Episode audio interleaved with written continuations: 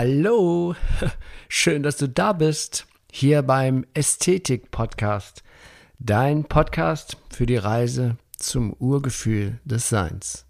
Mein Name ist Achim Ludwig und ich freue mich riesig, dass wir hier in den kommenden Folgen gemeinsam dieses spannende Thema Ästhetik immer, immer mehr erfahren und entdecken.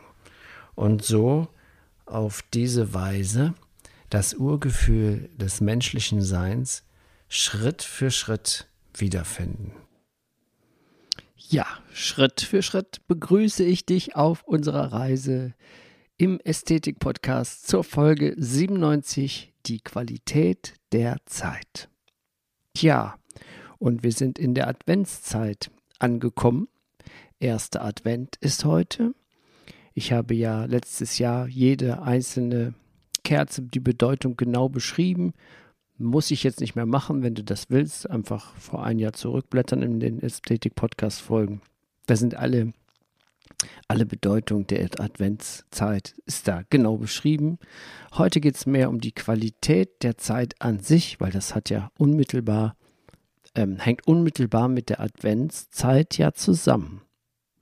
Und die Adventszeit ist, sie führt uns eigentlich aus spiritueller Sicht betrachtet, aus symbolischer Sicht betrachtet, führt uns die Adventszeit in ihrer eigentlichen Bedeutung ja zu uns selbst. Oder um das mit den Worten des Ästhetik-Podcasts auszudrücken, zum Urgefühl des Menschseins. Alle Eigenschaften, die wir kennen, sind einem Element zuzuordnen in der Adventszeit. Das symbolisiert der Adventskranz und so birgt die Adventszeit alle Qualitäten des Menschen in sich. Ich habe so gerade eben heute Morgen die erste Kerze angezündet und vielleicht erinnerst du dich an das letzte Mal oder du hast es gar nicht gehört, dann sage ich es jetzt nochmal. Jede Kerze am Adventskranz wird einer Himmelsregion zugeordnet. Und jede Himmelsregion hat bestimmte Eigenschaften. Das werde ich jetzt bis zum vierten Advent mit jedem jede Kerze nochmal wiederholend beschreiben. Das habe ich ja letztes Jahr sehr ausführlich gemacht. Deswegen mache ich das jetzt nur kurz. Heute haben wir die erste Kerze angezündet. Sie ist, sie aktiviert im Westen das Element Erde mit den Eigenschaften gewissenhaft, pünktlich, bescheiden, stark, konsequent, ordentlich. Ja. Und in dieser Folge möchte ich mal mehr darum gehen, zu dieser bedeutenden Zeit. Ich meine jetzt die Adventszeit, nicht das, was wir gerade um uns herum erleben, das ist auch bedeutend. Ähm, da möchte ich mal darauf eingehen, was überhaupt Zeit ist. Weil was ist die Qualität der Zeit? Und das möchte ich jetzt mal genau beschreiben, denn die Zeit hat zwei Qualitäten. Einmal die qualitative und einmal die quantitative spricht man von Zeit. Ähm, ja, so, ich habe keine Zeit. Dann reden wir von etwas, das es in der Form eigentlich nicht gibt. Tiere haben kein Zeitgefühl. Die haben Instinkt, die orientieren sich an den Instinkten, an den Schwingungen, an ähm, elektromagnetischen Feldern, an Licht. Weil der Mensch spricht von Zeit, dann verstehen wir wenn wir davon sprechen mit anderen Menschen, wir sind ja keine Tiere, dann verstehen wir eigentlich mehr ein quantitatives Mal. Na, man fragt, wie lange es gedauert hat, wie lange es her ist, wie viel Zeit ist vergangen oder Kinder sagen, wann sind wir da?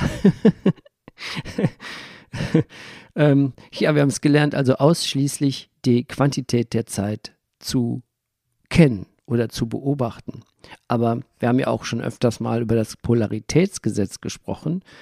Demnach muss es zu dem quantitativen Aspekt der Zeit natürlich auch einen Gegenpol geben. Und das ist der qualitative Aspekt der Zeit.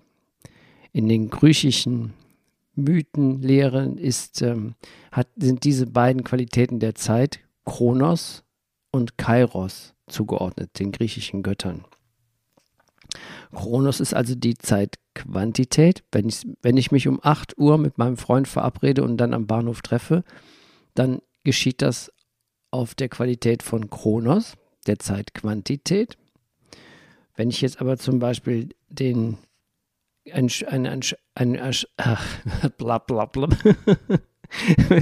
Wenn ich es also mich jetzt gerade versprochen habe, dann sollte das so sein, dann ist das der qualitative Ausdruck der Zeit. Das heißt, die Zeit war einfach da, dass der Herr Ludwig sich in seinem Ästhetik-Podcast verplappert.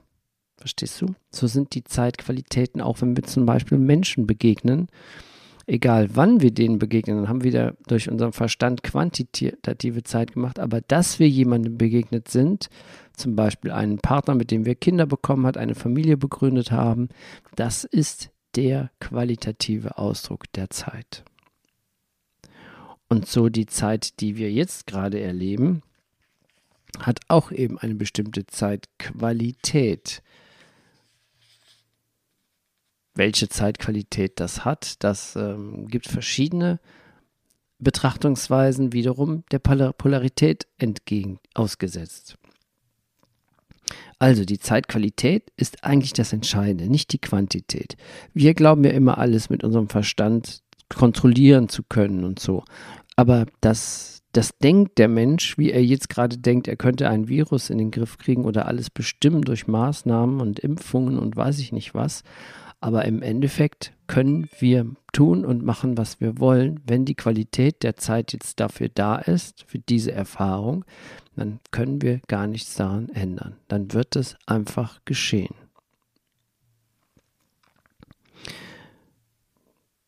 Detlef Torwaldson, nee, Torwald Detlefsen, Torwald Detlefsen, das ist ein spiritueller Lehrer, also in den 80er Jahren war der sehr aktiv.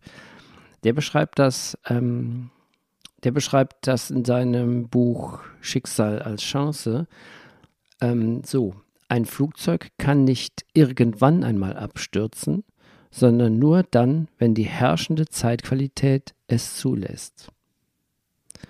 Wenn man das jetzt zum Beispiel auf unsere Zeit überträgt, könnte es sein, dass dieses, diese Corona-Geschichte oder diese Probleme, die das auf der ganzen Welt beschert, zu einem anderen Zeitpunkt gar nicht hätte stattfinden können. Aber ich versuche immer, dieses Thema zu umgehen, weil es ist äh, ein sehr spaltendes Thema. Es spaltet die Familien, es spaltet sogar Beziehungen. Es ist eben auch das Trennen, das, unsere, die Zeitqualität unseres Zeitalters ist ja Kali-Yoga. Das ist das Zeitalter der Trennung. Und das erleben wir jetzt gerade sehr extrem. Es ist aber immer schon vorhergesagt worden, dass das so kommen wird. In früheren Zeiten wusste man viel mehr über die Zeitqualität. Man wusste zum Beispiel über das von dem wichtigen Gesetz, das heutzutage leider verloren gegangen ist. Und zwar ist das dieses Gesetz, jeder Anfang trägt das Ende in sich. Also dieses Gesetz besagt, dass im Augenblick des Beginnens einer Sache bereits der gesamte Verlauf und das Ende festgelegt sind. Wir allerdings ja, wir denken, wir können alles kontrollieren. Und so hegen wir, der moderne Mensch, die Vorstellung, dass es möglich ist, ein laufendes Geschehen einzugreifen und es zu beeinflussen. Aber jeder Beginn beinhaltet bereits sein Ende, so wie jedes Samenkorn die gesamte Pflanze beinhaltet, samt dem neuen Samen. Es ist also immer alles in allem. In dem Samen ist die Frucht, in der Frucht ist der Same. Und wenn jetzt zum Beispiel durch, diese, durch diesen Samen ein Apfelbaum entsteht, dann kommt der Apfel, und dann ist in dem Samen genau die Sache, was es für ein Baum ist, äh, was er für Früchte tragen wird, was er für Blüten bekommt, das ist in dem Samen kodiert. Und da ist aber noch viel mehr drin kodiert, denn der Same enthält auch, wann die Blüten wieder verblühen oder wann der Apfel vom Baum fällt und letztendlich auch, wann der Baum vergeht. Das ist kodiert, das ist darin vorgegeben. Da ist also in dem Samen schon die, die Zeit eingegeben, dass jeder Anfang schon in sich das Ende birgt. Das Gute bei dieser Tatsache ist, dass auch schlechte Zeiten ein Ende haben werden. Und etwas, was wir auch verstehen müssen, ist, dass natürlich auch die guten Zeiten zu Ende gehen. Das ist ein Rhythmus. Und wenn es keine schlechten Zeiten gäbe, wüssten wir gar nicht, was gute Zeiten sind. Also ist wieder die Polarität, der Sinn und Zweck, dass wir dass die Zusammenhänge verstehen, dass wir das, was wir haben, wertschätzen. Ja, und ähm, diese Zeitqualität ist natürlich auch ist sehr herausfordernd. Vor 20 Jahren wäre es gar nicht möglich gewesen, weil die Menschen gar nicht so vernetzt waren. Oder auch diese, das, die vor 20 Jahren gab es zwar schon das Internet und äh, die ersten Handys waren so am Start zwar. Kinder hatten noch keine Handys. Man konnte auch noch nicht damit so fotografieren oder filmen wie heute. Aber heute leben wir in der erleben wir eine Explosion des Informationszeitalters. Und das kann Fluch oder Segen sein. Aber aufgrund der Tatsache der Zeitqualität, dass in jedem Anfang bereits das Ende auch enthalten ist, können wir davon ausgehen, dass auch diese Zeiten hier ein Ende haben werden. Das kann gut sein, und aber dass auch die guten Zeiten auch ein Ende haben sein. Und da sind wir wieder in dem Urteil, dass wir alles bewerten und urteilen müssen. Und dann sind wir auch durch das Urteil direkt wieder im Keil, im, im, im Kali-Yoga, im Trennungszeitalter. Und das, was wir jetzt lernen müssen, ist, der Mensch muss jetzt zur Einheit kommen, sonst hat er keine Chance mehr. Der Planet Erde wird überleben, aber die Menschheit steht auf der Kippe. Von daher geht es nur noch nach vorne weiter, indem wir unser Bewusstsein erweitern. Und das sehen wir ja an allen Ecken und Kanten. Und da sind wir jetzt auch schon wieder angelangt. Schon wieder. naja, also wir kommen jetzt zum, zu den Good News, die ich ja mit jeder Folge hier in der Adventszeit ähm, einbauen möchte. Und da ist jetzt gerade zum aktuellen Geschehen, fand ich ja interessant. Da ist äh, eine 116-jährige Türkin ist an Corona erkrankt und mit 116 Jahren auch wieder genesen. Sie lebt noch, sie erfreut sich bester Gesundheit, hat Corona gut überstanden. Und das ist auch mal in dem Zusammenhang auch mal eine gute Nachricht. Nach den ganzen Panikmeldungen, die wir hier bekommen, ähm, kann man sogar aus diesen Sachen was Gutes herausfischen, was Positives. Das andere ist, da habe ich selber recherchiert, ähm, was ich sehr beeindruckend finde, dass die Menschheit ein Zeichen, dass das Tierwohl, das wisst ihr ja, dass mir das sehr am Herzen liegt. Und noch vor einem Jahr habe ich mal eine Folge darüber gemacht, dass sich die, die Vegetarismus immer mehr ausbreitet. Und da, damals äh, hatte ich mal recherchiert, da waren zu dem Zeitpunkt, ähm, waren in Deutschland 5% Menschen vegetarisch unterwegs, haben sich zur vegetarischen Ernährungsweise bekannt. Und ähm, 20 Jahre vorher oder 25 Jahre vorher, äh, so Anfang der 90er Jahre, waren in Deutschland 0,6 Prozent Vegetarier am Start. Das heißt, innerhalb von 25 bis 30 Jahren hat sich die Anzahl der Vegetarier verdoppelt von 0,6 Prozent auf knapp 6 Prozent. Also rund 5 äh, oder 5 Prozent rum war es vor einem Jahr. Heute habe ich nochmal nachgeguckt. Heute haben wir in Deutschland 10% überzeugte Vegetarier. Das heißt, innerhalb von zwölf Monaten von 5 auf 10%. Da hat es sich mittlerweile innerhalb von zwölf Monaten verdoppelt, die Zahl der Vegetarier. Das finde ich so beeindruckend, weil das ist so gut für unser Klima und es ist vor allen Dingen für die Tiere eine Wertschätzung, die, über die ich mich unglaublich freue, weil ich mich sehr verbunden fühle mit allen Tieren. Und ich glaube, das ist auch ein positives Zeichen, dass die Menschheit sich schon doch gut weiterentwickelt. Nur leider gehen diese positiven Nachrichten in diesem ganzen Wust von Negativität verloren. Denn der Mensch ist auch ein Wesen, der mehr besser anspringt auf oder mehr eher anspringt auf negative Nachrichten und das ist ja das Dilemma unserer Medien, dass eigentlich nur das Negative nach vorne gepusht wird. Seltsamerweise nicht alles Negative, dass zum Beispiel, na, lassen wir es sein. Ich sage das jetzt nicht.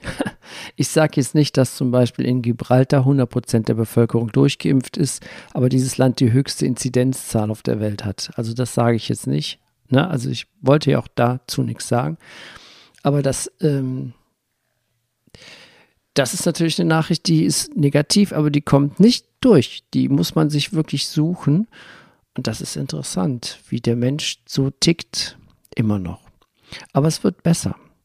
Und dann habe ich geschaut, vegane Milch. Das hatte ich ja letztes Mal erzählt, dass in dem Hotel, wo ich war, überall in jedem Kühlschrank ist schon fast Hafermilch oder sowas, wo man auch in den Haushalten, wo man hinkommt, zu Gast ist und da Kaffee angeboten bekommt.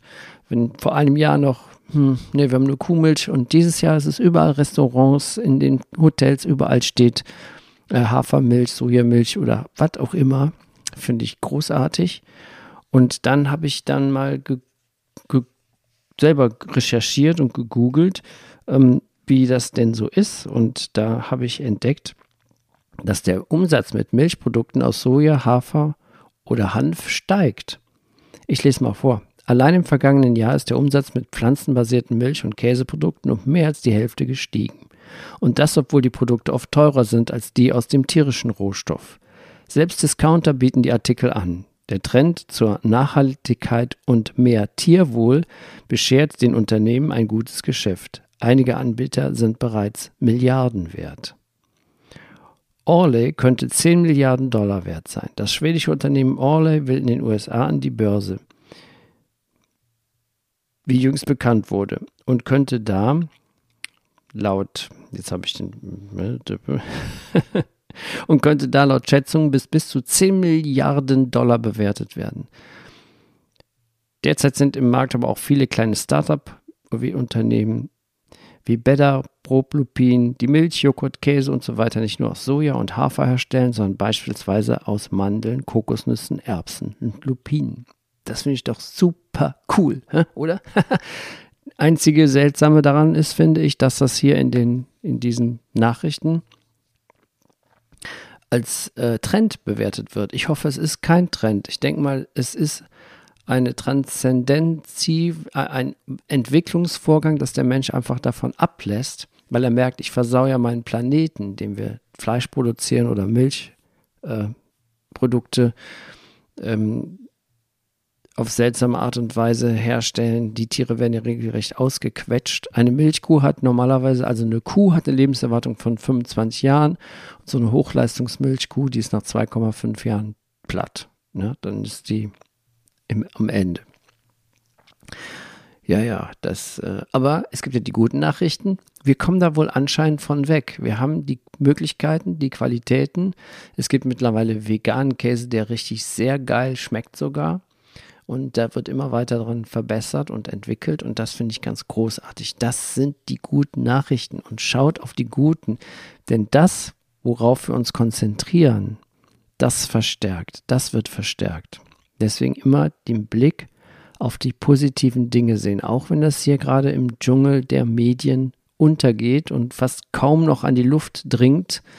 Gib einfach eine Vermutung ein, wie ich das jetzt gemacht habe. Einfach mal gucken, wie seht, stehen wir denn jetzt mit den vegetarischen Ernährung und stelle durch mein empirisches Suchen fest, ach, geil, hat sich verdoppelt innerhalb von zwölf Monaten. Finde ich ganz großartig. ja, so, ich wünsche dir eine gute Zeitqualität, eine wunderschöne, tolle Adventszeit. Hm, vielleicht gibt es ja auch die Zeit zur, zur Innenschau, wenn es auch doch zum Ende des Jahres immer ein bisschen turbulenter wird. Aber ansonsten haben wir ja noch die Ästhetik-Podcast, um, um zu uns zu finden, zum Urgefühl des Menschseins zu kommen, Schritt für Schritt, wie der Straßenkehrer Beppo sagt. Und dann wünsche ich dir jetzt eine gute Zeit. Bis nächste Woche. Ja, hau rein, bleib guter Dinge, habe positive Gedanken, die bringen die positive Kraft in die Welt. Und mach's bald, äh, mach's gut. Und bis bald, dein Achim.